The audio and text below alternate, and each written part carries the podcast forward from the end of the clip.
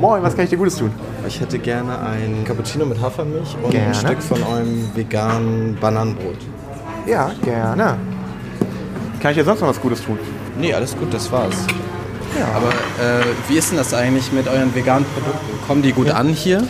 Ähm, was krass gut läuft, ist halt eben Hafermilch. Wenn man überlegt, so vor zwei, drei, vier Jahren hätte man halt nicht gedacht, dass Hafermilch quasi der normalen Milch fast den Rang ablaufen kann. Aber hier ist es schon fast so, dass du 50% normale Milch hast und dann die anderen 50% sind halt Milchalternativen. Und das ist halt schon ganz nice, weil eben Hafermilch früher total verrufen war und jetzt mittlerweile trinkt halt jeder Zweite, weil es auch einfach schmeckt und einfach zum Kaffee zugehört. Ja, cool, danke schön auf jeden Fall. Gerne, gerne. Ja, das dachte ich mir schon. Hat mich aber mal interessiert, ob ich der Einzige bin, der Hafer in seinem Kaffee liebt und wenn möglich auch gerne mal zur veganen Variante greift. Wenn man so durch die Innenstadt läuft, wird man auf jeden Fall geradezu bombardiert mit Werbung für neue, total nachhaltige Produkte. Ist aber halt auch irgendwie ein bisschen klar. In der Großstadt ist die Auswahl, was sowas angeht, auch automatisch tausendmal größer. Es ist einfach geil hier. Boah, die Leute sind geil. Boah, alles ist geil. Halt wenigstens, wenn man keine tierischen Produkte isst, mit den Öffis oder Fahrrad fahren will und auch gerne mal Secondhand shoppt. All das sollte aber eigentlich gar nicht der Rede wert sein. Wird es aber dann ja meistens doch. Und zwar, weil alles, was ich da gerade aufgezählt habe, irgendwie unter diesem Label Nachhaltigkeit läuft. Wie nachhaltig du wirklich bist, zeigt sich vor allem daran, was und wie du konsumierst. Das ist auch gar kein Wunder. Denn wir leben im Überfluss. Also jedenfalls ein kleiner Teil der Menschheit, der aber einen großen Teil der Ressourcen verbraucht, wichtige biologische Prozesse stört und damit das Leben künftiger Generationen auf diesem Planeten gefährdet.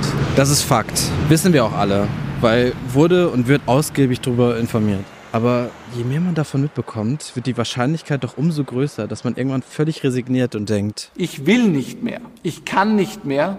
Ich halte das alles nicht mehr aus. Wie viel Einfluss kann und sollte man als Individuum überhaupt nehmen? Wo stehe ich da als Kleinanleger? Geht es mir primär darum, meine Rente zu sichern oder will ich mit meinem Investment zu einem nachhaltigen Wandel beitragen? Was bedeutet das überhaupt? Geht nicht vielleicht auch beides? Also ökologisch und ethisch einwandfreies Investment und passives Einkommen fürs Alter?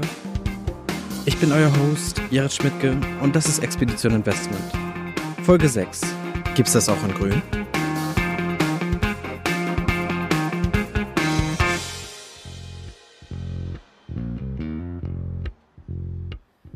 Gibt ja diesen ökologischen Fußabdruck. Mit dem kann man sehen, wie viel Fläche benötigt wird, um den eigenen Bedarf an Ressourcen zu decken. Lässt sich super einfach im Internet berechnen. Man muss nur ein paar Fragen zur Lebensweise beantworten. Zum Beispiel, wie oft Schweinshaxe bei mir auf den Teller kommt oder ob ich für meinen Eierkauf beim Bauern im Nachbardorf den Verbrennungsmotor anschmeiße. Meinen letzten ökologischen Fußabdruck auf diesem Planeten habe ich, glaube ich, in der siebten Klasse ausgerechnet. Das ist schon so lange her, deswegen habe ich keine Ahnung, was da damals rausgekommen ist. Circa 15 Jahre später ist es so, dass wenn alle Erdbewohner und Bewohnerinnen so leben würden wie ich, wir zweieinhalb Erden bräuchten. Ja, also mich hat's ehrlicherweise auch ein klein wenig überrascht, weil ich versuche schon echt auf ein paar Sachen zu achten. Ich besitze kein Auto, esse kein Fleisch, fliege nicht, sondern fahre mit der Bahn. Na, ich meine, wenn sie denn mal fährt. Kennt ihr, ne? Thank you for traveling with Deutsche Bahn. Ähnlich war auch meine Idee beim Investieren. Der weltweit gestreute ETF, den ich mir rausgesucht habe, davon gibt's auch eine nachhaltige Version. Ist im Grunde vergleichbar zu diesen Fleischersatzprodukten. Anstelle des Schweineschnitzels gibt's dann sozusagen panierten Seitan. Der ETF von mir entspricht dann solchen Nachhaltigkeitskriterien, von denen manche bestimmt schon mal gehört haben. ESG war das. Oder SRI? Kein Plan. So ganz zufrieden bin ich auch eh nicht, muss ich an dieser Stelle gestehen. Dabei wurde in der letzten Episode noch der lange Atem gepredigt. Aber erstmal der Reihe nach. Bei der Auswahl des ETF habe ich mich natürlich strikt an alle Kriterien von Annika und Lisa aus Folge 4 gehalten. Dann war es mir aber wichtig, dass ich in Unternehmen investiere, die sich an hohe ökologische und soziale Standards halten. Wo grün draufsteht, sollte ja auch grün drin sein. Dachte ich mir jedenfalls. Denn wenn ich mir den Index so anschaue, den mein ETF abbildet, fallen mir doch schon einige Unternehmen auf. Da sind zum Beispiel solche, die nachweislich im großen Stil dazu beigetragen haben und auch weiterhin beitragen, dass mehr Einwegplastik auf unserem Planeten im Umlauf ist. Plastik wird aus Öl hergestellt. Kleinste Partikel davon landen in den Weltmeeren und werden dort auch erstmal eine verdammt lange Zeit bleiben. Laut Angaben des NABU braucht eine Plastikflasche im Meer gut 450 Jahre, bis sie vollständig verrottet ist. Der Rattenschwanz lässt sich hier also unendlich weiterführen. Das war's dann aber auch noch nicht. Mir sind noch viel mehr solche Unternehmen aufgefallen. Allein damit könnte ich schon eine ganze Podcast-Reihe füllen. Auf jeden Fall mit Nachhaltigkeit hat das für mich nichts zu tun. Habe ich mir da vielleicht einfach das falsche Finanzprodukt ausgesucht? Wann und wie greifen diese Nachhaltigkeitskriterien überhaupt? Steigt da noch jemand durch? Bevor ich mit solchen Fragen zu den ExpertInnen gehe und mich womöglich noch blamier, schnappe ich mir jetzt erstmal mein Mikrofon und frage welche, die sich vielleicht in einer ähnlichen Lage befinden wie ich. Ja, ja, ihr habt richtig verstanden. Ich bin zurück auf den Streets.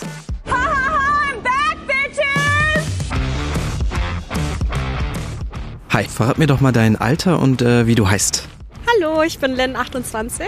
Okay, Lynn, gleich zu Beginn mal eine schwierige Frage. Was bedeutet für dich eigentlich Nachhaltigkeit? Also ich glaube, Nachhaltigkeit hat viele Facetten. Das heißt, weniger zu konsumieren oder das zu konsumieren, was schon im Umlauf ist. Also Nachhaltigkeit gibt es ja auch in Bezug auf Soziales. Also schwer, glaube ich, das jetzt zu definieren. Also ich würde einfach sagen, ressourcenschonend und der Menschheit zugutekommt, dass das Nachhaltigkeit für mich ist. Und was machst du mit deinem Geld? Investierst du das? Noch nicht, aber habe ich vor. Hm, wenn du jetzt bald mal dein Geld an der Börse anlegen solltest, glaubst du denn, dass du damit was nach deiner Vorstellung von Nachhaltigkeit bewirken könntest? Ich glaube, dass wenn man ja auch Anleger ist, bestimmt man ja auch den Markt und dann zwingt man quasi ja die Unternehmen dazu zu handeln. Und deswegen finde ich, ist es wichtig, Initiative zu ergreifen und zu investieren. Also ich denke schon, dass wir was mit unseren Investments bewirken können. Okay, okay, danke Lynn. Weiter geht's, weiter geht's. Wen könnte ich denn noch anquaken? Hi, ich habe mal ein paar kurze Fragen an dich. Keine Angst, es geht schnell. Erzähl mir erstmal, wie du heißt und als was du arbeitest. Hi, ich bin Matthias. Ich arbeite als Webentwickler und programmiere Software. Das klingt für mich ein bisschen so, du investierst dein Geld doch schon, oder? Ja, ziemlich aktiv sogar. Ich habe einen Sparplan, wie man das so kennt, pack da so circa 50 Prozent meines Einkommens rein und genau, bin da jetzt so seit ungefähr einem Jahr dabei. Habe natürlich dann am schlechtesten Zeitpunkt angefangen, aber ich äh, bleib dabei und es wird alles gehoddelt. Ah, okay, hoddeln, habe ich schon mal gehört, das ist doch äh, hier Krypto. Wie wichtig ist dir denn dabei eigentlich, ich nenne es mal so ein grünes Investment? Also ich habe tatsächlich mir darüber Gedanken gemacht, weil ich möchte nicht wirklich teilhaben, also beispielsweise Waffenproduktion oder eben andere fragwürdige ähm, ja, Finanzprodukte und Branchen genau. Aber so ganz grundsätzlich bin ich jetzt nicht derjenige, der sagt, es muss ausschließlich alles möglichst nach ESG-Kriterien sein, sondern da lasse ich mich dann schon so ein bisschen davon leiten, was natürlich am meisten Rendite bringt. Da muss ich ganz ehrlich sein. Okay, jetzt hast du selbst ESG angesprochen, dann weißt du ja offenbar, was das bedeutet. Könntest du mir denn sagen, wie das in der Praxis dann am Ende funktioniert? ESG sind die Nachhaltigkeitskriterien, die dann quasi auch an einem Indexfonds oder an irgendwelchen anderen Finanzprodukten dran geheftet werden, die einem dann so ein bisschen helfen sollen zu sagen, ob das jetzt ein nachhaltiges Produkt ist oder nicht. Aber was genau da jetzt an Kriterien wichtig und relevant sind, um eben in so ein ESG zu kommen, das kann ich leider nicht sagen, das weiß ich nicht. Ja, ich glaube, da bist du nicht alleine. Was hältst du denn davon, wenn eine Person, die vielleicht nicht so viel Geld hat, erstmal bei der Geldanlage nur auf sich und ja, die Altersvorsorge schaut und damit vielleicht auch so Waffen- oder Kohleproduzenten im Depot hat, weil es halt gerade lukrativ ist. Also grundsätzlich ist das natürlich jedem freigestellt, in was er investiert. Natürlich ist es schwierig, äh, vor allem in der heutigen Zeit, wenn wir auch gerade über Rente sprechen, dass man da irgendwie gut abgesichert ist und ob man jetzt das Geld in ein super tolles, äh, nachhaltiges Fondsangebot reinsteckt, bei dem man letzten Endes auch nicht weiß, wo es dann genau wie verwendet wird. Da sage ich ganz ehrlich, da ist das für mich voll in Ordnung, wenn man das so macht. Also du denkst dann im Grunde, dass man mit so einem super tollen, nachhaltigen Indexfonds, wie du es ja gerade eben genannt hast, auch nicht allzu viel bewirken könnte, oder? Da kann ich ein ganz klares Nein drauf sagen, denn es gibt für mich wahnsinnig viele andere Möglichkeiten, um umweltfreundlicher zu sein. Das fängt an beim täglichen Duschen, das fängt an beim Benutzen von Lampen, die man in anderen Räumen anhat. Ich glaube, dass wir da viel mehr Kleinigkeiten an uns ändern können, die dann wirklich zum Umweltschutz beitragen und das für mich persönlich der richtigere Weg ist, da in die Richtung umweltfreundlich zu sein. Cool. Danke dir für deine Zeit. Kurze Pause, dann geht's weiter. Wenn ich investiere, ist es mir wichtig, dass ich meine Entscheidung selbstbewusst und sicher treffen kann. Mit den Sparplänen schon ab einem Euro und der einfachen Benutzeroberfläche bietet Scalable Capital mir und den mittlerweile über 600.000 anderen NutzerInnen in ganz Europa genau diese Möglichkeit. Wer sich wie ich am liebsten selbst ins Getümmel stürzt, ist beim Scalable Broker an der richtigen Adresse. Dort könnt ihr mit der Trading Flatrate unbegrenzt handeln, bekommt Zinsen auf euer Guthaben, eine professionelle Analyse eures Portfolios und zwar alles ganz easy und bequem in der Scalable App oder per Web. Du bist noch unentschlossen und willst das Investieren lieber in professionelle Hände geben? Dann könnte die digitale Vermögensverwaltung Scalable Wealth was für dich sein. So, jetzt schau aber ganz schnell in die Show Notes. Dort gibt's nämlich noch mehr Infos und dann geht's auch schon weiter mit dem Podcast. Ja, bei Nachhaltigkeit und auch beim nachhaltigen Investment können die Meinungen ganz schön auseinanderdriften. Das fängt dann ja schon eigentlich bei dem Wort nachhaltig oder Nachhaltigkeit an. Ich wüsste auf die Schnelle ehrlich gesagt auch nicht, ob es dafür überhaupt eine allgemeingültige Begriffsdefinition oder sowas gibt. Und wenn ich hier auf den Streets noch tausend andere Menschen frage, was das für sie persönlich bedeutet, bekomme ich wahrscheinlich tausend unterschiedliche Antworten. Mir ist inzwischen auch echt kalt geworden. Ich muss mich langsam mal aufwärmen, sonst wachsen mir gleich noch hier Stalaktiten oder so aus der Nase. Super daher, dass ich gleich verabredet bin mit Sandra Klug. So, jetzt habe ich aber genug gequatscht hier. Ich muss mich jetzt mal sputen. Ich will ja auch nicht zu spät kommen und vor allem aus dieser Eiseskälte hier raus. Sandra hat mich nämlich netterweise eingeladen und es ist auch zum Glück gar nicht mal so weit. Wer sich vielleicht noch erinnert, da war ich erst letztens für eine frühere Folge dieses Podcasts. Also hier in der Verbraucherzentrale bin ich schon seit fast 20 Jahren mittlerweile und eigentlich bin ich Juristin, also bin ich auch immer noch, nicht nur eigentlich, und leite hier die Abteilung Geldanlage, Altersvorsorge und Versicherung und ja, beschäftige mich auch mit Nachhaltigkeit. Das ist hier schon bei uns in der Verbraucherzentrale vor 20 Jahren ein Thema gewesen, als ich hierher kam. Was ich mich eben schon auf den Streets gefragt habe, das wird mir Sandra sicherlich nach 20 Jahren Expertise beantworten können. Alle reden überall und ständig von Nachhaltigkeit. Aber was heißt das denn eigentlich? Da wird es doch eine konkrete Definition geben, auf dem dann alle möglichen Maßnahmen in der Politik oder Wirtschaft aufbauen. Ja, das wäre schön, wenn es irgendwie eine Definition gäbe, weil dann könnten wir einen Maßstab und könnten endlich sagen, das ist nachhaltig und das ist nicht nachhaltig. Das gibt's leider nicht. Es ist einfach unglaublich wertebasiert und dementsprechend kontrovers sind eben auch die Einstellungen dazu.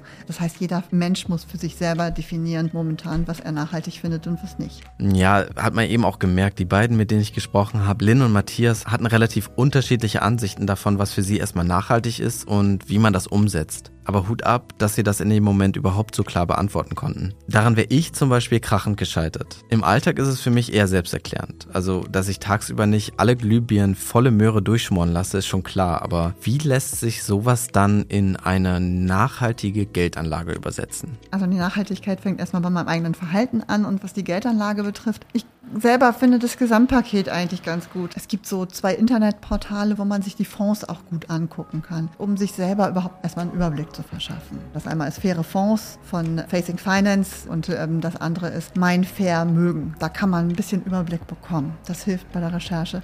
Hey, das ist ja mal was. Da wird mich also geholfen. Also, let's go. Aber erstmal den Schoßcomputer hier anschmeißen. Gut, wie war das? Mein, wie meins, dann fair mit F und mögen wie mag ohne RK. Ach komm, wenn ich eh dabei bin, dann kann ich auch gleich Jakob Thome anfunken. Der hat die Plattform schließlich mitgegründet und kann mir daher am besten erklären, was sie da so machen. Wir wollen Nachhaltigkeit in den Finanzanlagen integrieren und genauso den Menschen auf der Straße die Möglichkeit geben, nach ihren nachhaltigen Zielen zu investieren, wie sie es überall in ihrem Leben sonst machen können. Wir sind nicht irgendwie von der Finanzinstitution finanziert. Das Projekt kommt ursprünglich aus der Förderung von dem Umweltministerium und das erlaubt uns halt auch ein bisschen frecher zu sein und auch wirklich die Menschen in den Mittelpunkt zu stellen. Okay, habe ich gar kein Problem mit. Stell mich in den Mittelpunkt, Jakob. Aber wie läuft es dann ab? Wenn ich mich jetzt anmelde, in deine Dinger, in deine Foren. wie geht's dann weiter? Was kann ich da als kleiner Anleger eigentlich machen? Die Plattform hat erstmal eine Datenbank mit Fonds, dass man halt mal gucken kann, was gibt es auf dieser Welt? Was gibt es für Produkte? Und da kann man filtern und sagen, okay, ich würde mal gerne alle Produkte sehen, die keine Kohle haben oder alle Produkte sehen, wo keine Firmen sind, die Tierversuche machen oder alle Fonds sehen, wo keine Frauen im Vorstand sind. Das hätte ich gar nicht mal unter der Kategorie Nachhaltigkeit erwartet. Aber während Jakob gesprochen hat, habe ich mich schon mal ein wenig auf der Plattform durchgeklickt. Bei der Fondsdatenbank bin ich direkt mal kleben geblieben. Mein ETF ist da leider noch nicht bewertet worden. Schade, schade. Oder vielleicht sogar eher gut, gut für mein Gewissen. Aber durch diese Ausschlusskriterien, nachdem man sich ein Produkt rausfiltern kann, habe ich erstmal gemerkt, wie eine, wie Jakob es nennt, Prioritätenliste von mir aussehen könnte. Also was ist mir eigentlich wichtig? Wo liegen meine Prioritäten, wenn ich über Nachhaltigkeit nachdenke? Und das ist laut Jakob ein total wichtiger Schritt, damit man vielleicht irgendwann selbstbewusst zur Bankberaterin geht, sagt, hey, ich habe mir mal angeguckt, hier gibt es so ein paar interessante Fonds, kann ich die vielleicht kaufen. Das zweite ist, dass wir einen Fragebogen haben. Das ist jetzt so ein bisschen das Bravo-Quiz aus den 90ern, bin ich ein guter Freund oder so, ja. Also da hast du halt diese ganzen Nachhaltigkeitsindikatoren, also so eine typische Nachhaltigkeitsdatenfirma, die hat pro Firma vielleicht 150 Datenpunkte. Kannst dir vorstellen, was da für alles für unterschiedliche Themen aufkommen. Klimawandel, Tierrechte, Arbeitsrechte, Gender, andere Diversity-Themen, Palmöl, Kernkraft, Waffen, Rauschmittel, Pornografie, Ne? Und dann kannst du halt sagen, ja, das ist mir egal, das ist mir wichtig. Und ich finde es ganz cool, überhaupt generell irgendwie so ein ganz cooler Moment. Bei einigen Sachen, die Jakob da aufgezählt hat, könnte ich, was die Wichtigkeit für mich angeht, auf jeden Fall ein dickes Yes drunter setzen. Bei anderen Themen wäre ich vielleicht nicht so streng. Wer sich aber vielleicht fragen sollte, Jakob Thome baut nicht 24-7 nur Nachhaltigkeitsumfragen im Bravo-Stil, sondern hat erst vor kurzem ein Buch veröffentlicht. Killscore heißt es. Klingt wie ein Psychothriller. Wie er zu Mein Vermögen gekommen ist und worum es in dem Buch wirklich geht, hat er mir ausführlichst bei Expedition Interview erzählt. So, ich habe das Ding, den Fragebogen, nebenbei schnell mal ausgefüllt und erstmal wild alles ausgeschlossen, was es so auszuschließen gibt. Kohle? Nein. Ölförderung? Nein, weg damit. Menschenrechtsverletzung? Boah, vielleicht. Nee, natürlich nicht. Wer will das schon? Tierversuche, Pestizide, Kernenergie, Rüstungsgüter? Nein, nein, nein, nein, nein, nein, nein! Am Ende hatte ich dann mein persönliches Nachhaltigkeitsprofil. Da steht zum Beispiel sowas drin wie, ich möchte, dass mein Geld so angelegt wird, dass es einen Beitrag zur Nachhaltigkeit leistet. Oder ich möchte, dass mein Geld so angelegt wird, dass Aktivitäten ausgeschlossen werden, die nicht meinen Werten entsprechen. Kaufempfehlungen für irgendwelche Fonds gibt mein Vermögen keine. Mit dem Nachhaltigkeitsprofil sollte ich viel eher mal zu einer Bankberaterin gehen. Vielleicht nicht direkt zu meiner. Ein bisschen Privatsphäre brauche ich auch. Aber so ein Beratungsgespräch ist bitter nötig, weil je mehr ich in das Thema einsteige, desto größer werden die Fragezeichen, die um meinen Kopf Samba tanzen. So ein Gespräch wäre ja am besten mit einer Person, die im Prozess nachhaltiges Investieren tief drin ist. Eine Mitentscheiderin, die weiß, wie man mit High-Maintenance-Kunden wie mir umgeht. Mein Name ist Manuela von Dittfurt und ich arbeite seit über 20 Jahren als Senior Portfolio Manager bei Invesco Quantitative Strategies und ich bin dort verantwortlich für das Management von globalen und europäischen Aktien und auch Multi-Asset-Mandaten und bin da auch für den Bereich nachhaltige Investments verantwortlich. Als Portfolio Managerin stelle ich für unsere Kunden geeignete Anlagemöglichkeiten zusammen, die die finanziellen Wünsche und Anforderungen der Kunden dann auch erfüllen. Dabei beobachte ich und analysiere ich zusammen auch mit meinen Kollegen als Team systematisch die Finanzmärkte und überwache auch Anlagestrategien hinsichtlich vieler Parameter, wie zum Beispiel Rendite-Risikoprofil, aber auch ESG-Kriterien und vieles mehr. Also wenn Kunden auf uns zukommen und äh, möchten ganz bestimmte ESG-Kriterien in ihrem Portfolio reflektiert haben, dann besprechen wir das mit denen und äh, setzen eine sogenannte ESG-Policy auf. Das ist natürlich bei uns primär dann im Bereich der institutionellen Anleger zu finden, weil dort natürlich der Anleger die Möglichkeit hat, Einfluss zu nehmen. Ah, da war es schon wieder. Dieses ESG. Ich habe auch vorhin nochmal nachgeschaut, als ich den Fragebogen gemacht habe. Bei meinem nachhaltigen ETF, der mit den meiner Meinung nach fragwürdigen Unternehmen drin, da steht vorne SRI. Nachhaltig sollen beide sein. Aber was haben die dann miteinander zu tun? ESG und SRI stehen erstmal beide ganz allgemein für nachhaltiges Investieren. Und bei ESG, also das ist ja die Abkürzung für Environment, Social und Governance, stecken klar definierte Nachhaltigkeitskriterien dahinter, anhand derer die Nachhaltigkeit von Unternehmen gemessen werden können. SRI, das steht für Socially Responsible Investing, also sozial verantwortliches Investieren. Und das berücksichtigt ebenfalls Nachhaltigkeitskriterien. Aber es hat mittlerweile jetzt nicht eine klare Definition darüber gegeben oder ein einheitliches einheitlichen Standard, was ein ESG oder SRI-Investment ausmacht. Aber es hat sich am Markt mittlerweile so etabliert, dass SRI-Strategien als die strengere Anlageform gelten als ESG-Investments.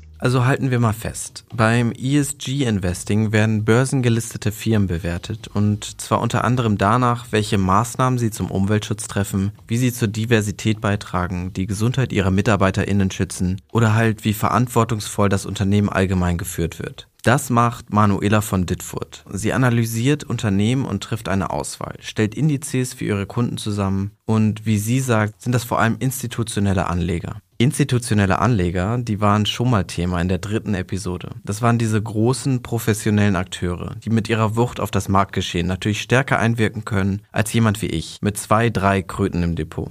Auch Marie Kuhn hat in ihrem Arbeitsalltag mit diesen einflussreichen professionellen Investoren zu tun. Sie war längere Zeit bei einer größeren Fondsgesellschaft und hat dort, genau wie Manuela von Dittfurt ebenfalls, Unternehmen analysiert und wichtige Entscheidungen getroffen. Entscheidungen trifft sie immer noch. Nur arbeitet sie jetzt bei Greenpeace als Finance-Campaignerin, wodurch sich ihre Rolle ein klein wenig verändert hat. Uns ist da besonders wichtig, auf die Finanzinstitutionen zuzugehen und eben da mitzuwirken, dass sich eben einige Sachen ändern, die sich ändern müssen. Ich habe ähnliche Aufgaben, wie ich vorher hatte. Ich analysiere immer noch, nur eben zu anderen Themen und bereite eben Positionen vor und ähm, überlege mir, wie man die Sachen umsetzen kann, die wir fordern. Auf diese Akteure einzuwirken, versuchen tatsächlich sehr viele Organisationen wie halt beispielsweise Greenpeace. Das ist völlig logisch, denn dadurch, dass institutionelle Anleger einfach riesengroße Summen verwalten, haben sie einen starken Einfluss darauf, in welche Richtung die Finanzmärkte sich bewegen. Viele pochen darauf, dass diese Richtung in erster Linie grün sein wird und nicht nur so ein heller Grünstich. In der Hinsicht tut sich aber, wie Marie sagt, generell gerade total viel. Es gibt so viele neue Produkte und die arbeiten da sehr intensiv dran. Es gibt sehr, sehr viele Menschen in der Finanzbranche, die sich damit beschäftigen und auch die Dringlichkeit verstanden haben. Aber generell sehen wir leider noch nicht, dass diese Dringlichkeit sich dann auch in der Umsetzung niederschlägt. Weshalb es natürlich wichtig ist, da weiterzuarbeiten. Aber wir kommen da in Bewegung. Das erklärt, warum es so viele unterschiedliche Einstufungen und Maßstäbe beim nachhaltigen Investment gibt. Von ESG oder SRI haben wir schon gehört. Dann ist seit kurzem die sogenannte EU-Offenlegungsverordnung in Kraft getreten. Die soll es Anlegerinnen und Anlegern in ganz Europa erleichtern, zwischen den unzähligen nachhaltigen Anlagestrategien zu unterscheiden.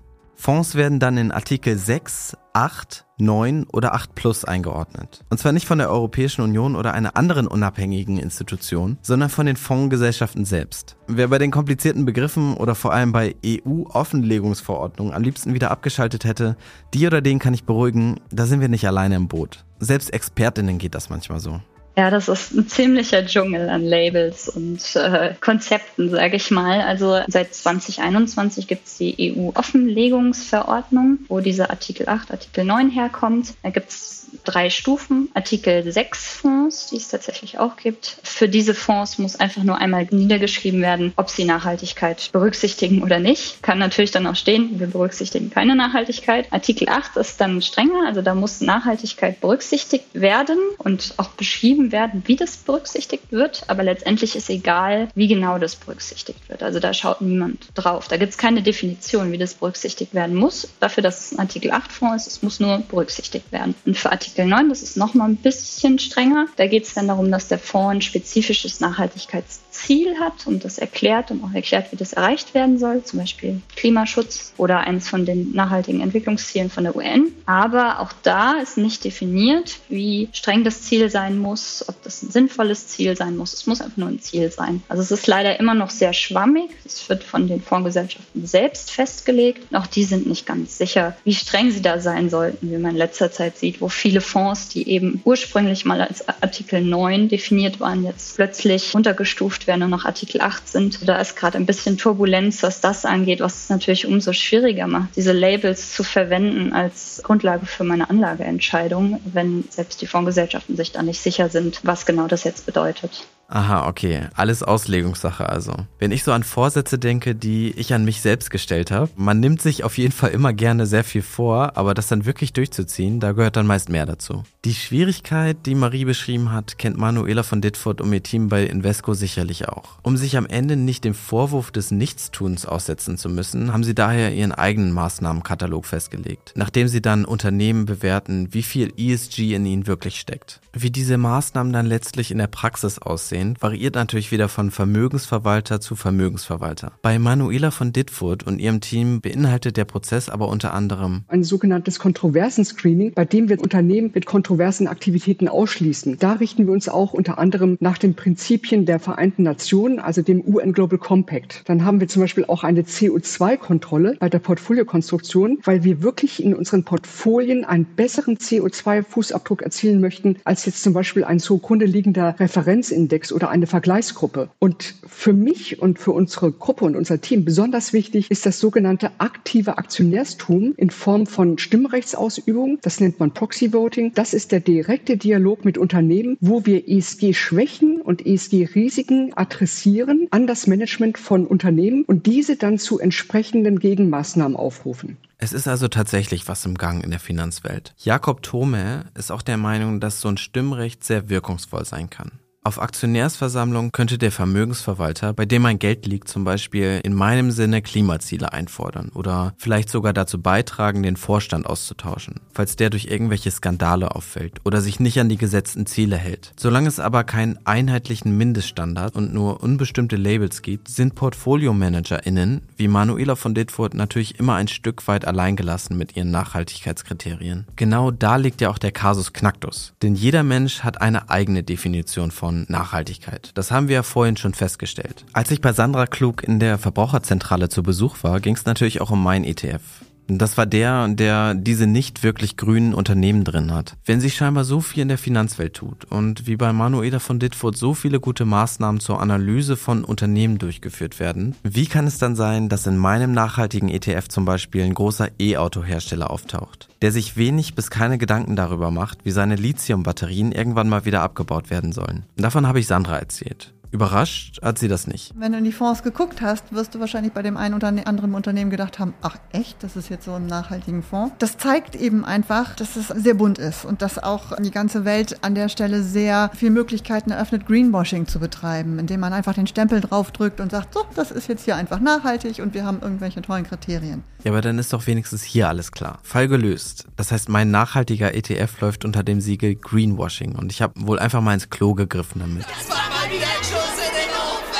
Hatte ich jedenfalls gehofft, aber leider nur kurz, denn danach hat Sandra es nochmal für mich eingeordnet. Das ist ein hellgrüner Fonds und das sind sicherlich Unternehmen, die versuchen auch mit ihrer Verantwortung irgendwie umzugehen. Aber der Punkt ist eben auch hier, es ist wahnsinnig wertebasiert und wenn ich dann eben ein Unternehmen habe, was darauf achtet, dass die Arbeitnehmer auch gut behandelt werden, dass sie gut bezahlen, dass sie kein ausbeuten, dass auch Frauen gefördert werden und vielleicht auch mal in äh, verantwortliche Positionen kommen, dann kann das Produkt, was sie liefern, am Ende vielleicht ein bisschen schwierig sein. Trotzdem haben sie ja andere Dinge, die vielleicht gut laufen. Da steckt die Krux halt drin. Wie willst du das definieren, was geht und was nicht geht? Das ist ein sehr, sehr weiches Feld einfach. Und man muss sich als Anleger dann eben entscheiden, wo ziehe ich für mich selber die Grenze. Oh Mann, Jetzt habe ich wieder das Gefühl, am Anfang meiner Expedition zu stehen. Ich dachte, ich hätte das alles schon hinter mir. Börse ist, was ich draus mache und so. Wo ist denn nun dieses perfekte grüne Anlageprodukt, mit dem ich innovative Unternehmen pushen kann, die fair mit allen MitarbeiterInnen umgehen und in ihrer Nische eine Lösung fürs Klimaproblem bieten? So wie es jetzt aussieht, sind die Kopfschmerzen bei mir auf Dauer eher vorprogrammiert. Kann ich total nachvollziehen. Geht mir ehrlich gesagt nicht anders, aber am Ende muss man da ein paar Abstriche machen. Es gibt auch wirklich dunkelgrüne Fonds, wo das dann dann auch alles nicht drin ist, wobei ich wette, dass du immer noch ein Unternehmen finden würdest, wo du sagen würdest, hä, ernsthaft, warum ist denn das hier drin? Aber das sind eher aktiv gemanagte Fonds, ne? Die gucken dann deutlich genauer hin. Naja, okay, eigentlich brauche ich meinen Kopf gar nicht in den Sand stecken. Das, was für mich nachhaltig ist, meine Grenzen, wie Sandra meinte, die habe ich ja bereits gezogen. Nach dem Fragebogen von Jakob Thome weiß ich immerhin erstmal ganz grundsätzlich, was ich will und eigentlich noch viel wichtiger, was ich nicht will beim nachhaltigen Investment. Natürlich könnte ich mein Depot jetzt wieder einfrieren und sagen, wenn nicht grün, dann gar nicht. Davon wird es bestimmt auch einige geben, die sich nach dieser Episode völlig verständlicherweise genauso entscheiden werden. Im Gespräch hat Jakob aber was ganz Interessantes gesagt. Wenn ich die Welt verändern will, dann muss ich mit der Welt natürlich auch im Austausch treten, im Dialog. Und das tue ich ja auch, indem ich und immer mehr Menschen selbstbestimmt nach Finanzprodukten suchen, die unsere Nachhaltigkeitsansprüche zumindest überwiegend erfüllen. Indem diese Themen auf Aktionärsversammlung jedes Mal auf die Agenda kommen und emotional emotional diskutiert werden, kann auch ich mit meinem Mini-Portfolio einen kleinen Teil dazu beitragen, den Markt in eine grünere Richtung zu bewegen. Es gibt mal wieder viele Grautöne. Aber wenn es mir wirklich wichtig ist, nicht nur im Alltag auf eine lebenswertere Zukunft hinzuarbeiten, dann ist trotz all dieser Schwierigkeiten beim nachhaltigen Investment, von denen wir in dieser Episode gehört haben, zurücklehnen gerade keine Option. Denn Geldströme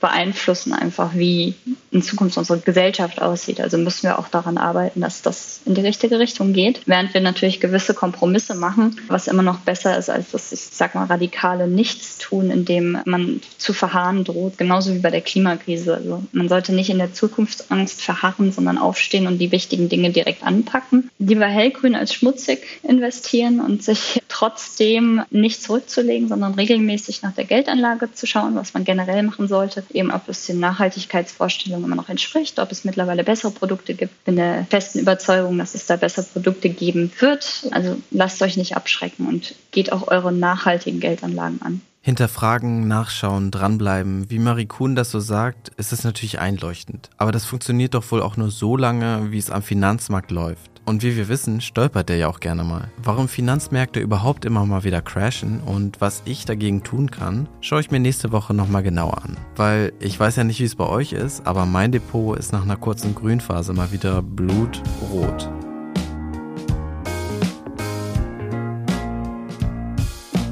Expedition Investment ist ein Mint Original Podcast. Idee, Moderation, Produktion und Schnitt Jared Schmidtke. Redaktion Jared Schmidtke und David Baldauf. Besonderer Dank gilt Manuela von Dittfurt, Sandra Klug, Marie Kuhn und Jakob Thome. Die Interviews in voller Länge könnt ihr bei Expedition Interview nachhören. Und für mehr Fein-Content folgt uns auf Instagram, TikTok oder LinkedIn.